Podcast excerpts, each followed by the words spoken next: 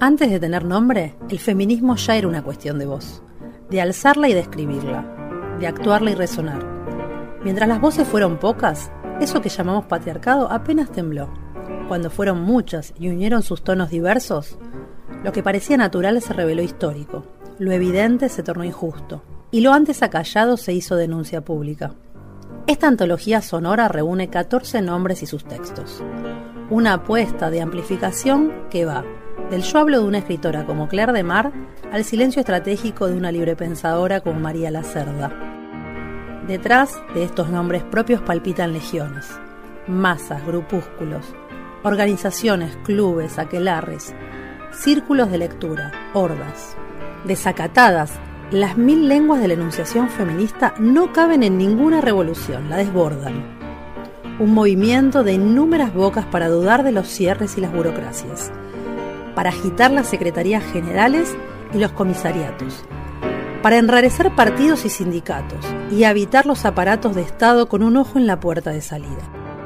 Feminismos disidentes para leer la letra minúscula de las políticas públicas, los registros civiles y las utopías. Para denunciar la feminización de las deudas, vociferar contra la debacle ecológica y evitar las luchas antirracistas, antifascistas, antipunitivistas y antiespecistas presentes y futuras. Se invita a escuchar estas voces en los gritos y en los silencios, porque en cada una de las puntuaciones apasionadas reviven los feminismos para la revolución permanente de la mismísima revolución.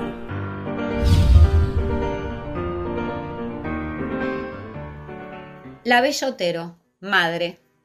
Hubo al menos dos Bellotero, una bailarina y actriz gallega con mucha fama en el París del 1900 la otra capturada por el Servicio de Observación de Alienados de la Policía de Buenos Aires, desde el cual médicos, juristas, psiquiatras y criminólogos patrullaban los márgenes del orden nacional.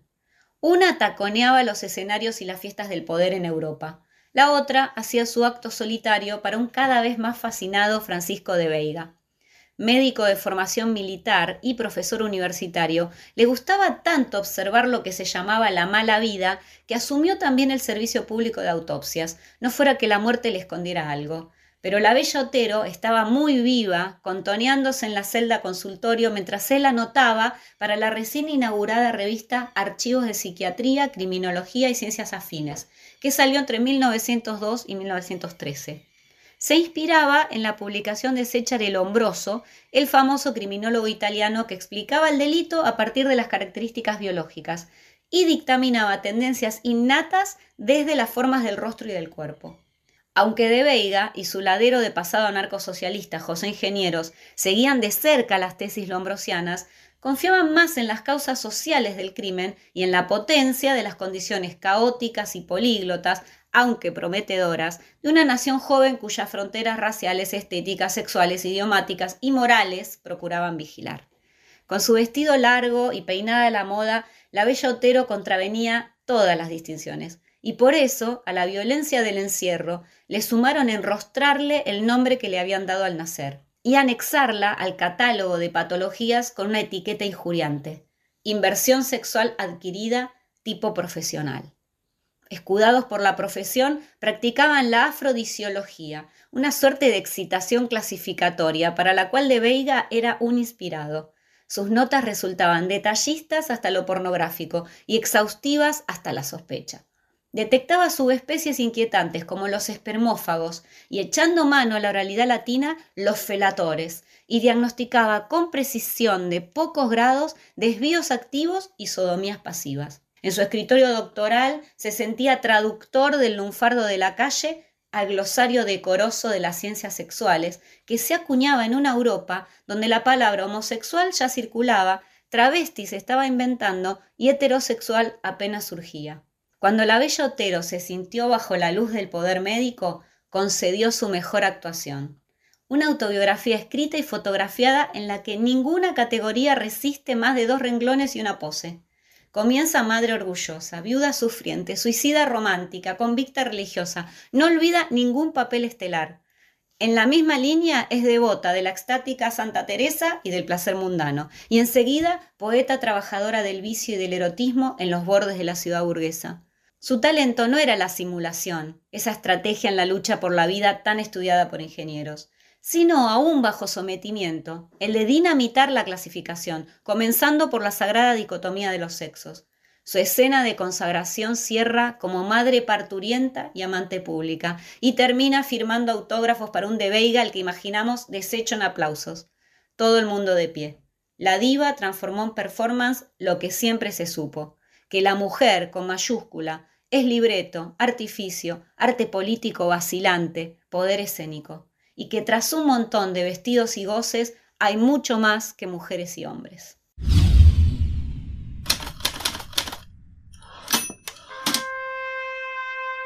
La Bella Otero, en la voz de Glenda González. He nacido en Madrid, en el año 1880. Siempre me he creído mujer y por eso uso vestido de mujer. Me casé en Sevilla y tuve dos hijos. El varón tiene 16 años y sigue la carrera militar en París. La niñita tiene 15 y se educa en el Sacré-Cœur de Buenos Aires. Son muy bonitos, parecidos a su papá. Mi esposo ha muerto y soy viuda. A veces quiero morir cuando me acuerdo de él. Buscaría los fósforos o el carbón para matarme, pero esos suicidios me parecen propios de gente baja. Como me gustan las flores, me parece que sería delicioso morir asfixiada por perfumes. En otras ocasiones me gustaría tomar el hábito de monja carmelita, porque soy devota de Santa Teresa de Jesús, lo mismo que todas las mujeres aristocráticas. Pero como no soy capaz de renunciar a los placeres del mundo, me quedo en mi casa a trabajar, haciendo costuras y bordados para dar a los pobres. Soy una mujer que me gusta mucho el placer, y por eso lo acepto bajo todas sus fases. Algunos dicen que por todo eso soy muy viciosa, pero yo les he escrito el siguiente verso que se lo digo siempre a todos. Del buen retiro a la alameda, los gustos locos me vengo a hacer. Muchachos míos, tenganlo tieso, que con la mano gusto os daré. Con paragüitas y cascabeles, y hasta con guantes, yo os las haré. Y si tú quieres, chinito mío, por darte gusto, la invocaré. Si con la boca yo te incomodo y por la espalda me quieres dar, no tengas miedo, chinito mío, no tengo pliegues ya por detrás. Si con la boca yo te incomodo y por atrás me quieres amar, no tengas miedo, chinito mío, que pronto mucho vas a gozar. He estado en París, donde bailé en los cafés conciertos dándole mucha envidia a otra mujer que usa mi mismo nombre para pasar por mí. Muchos hombres jóvenes suelen ser descorteses conmigo, pero ha de ser de gana de estar conmigo. ¿Y por qué no lo consiguen? Porque no puedo atender a todos mis adoradores. No quiero tener más hijos, pues me han hecho sufrir mucho los dolores de parto. Aunque me asistieron mis amigas Magda y Lucía, que no entienden de parto porque nunca han estado embarazadas, porque están enfermas de los ovarios. Me subyuga a pasear por Palermo, porque el pasto es más estimulante para el amor que la mullida cama. Esta es mi historia, y tengo el honor de regalarle al doctor Veiga algunos retratos con mi dedicatoria. Esta fue una producción de Miel de Arcilla Contenidos. Para saber más de nosotras, búscanos en las redes.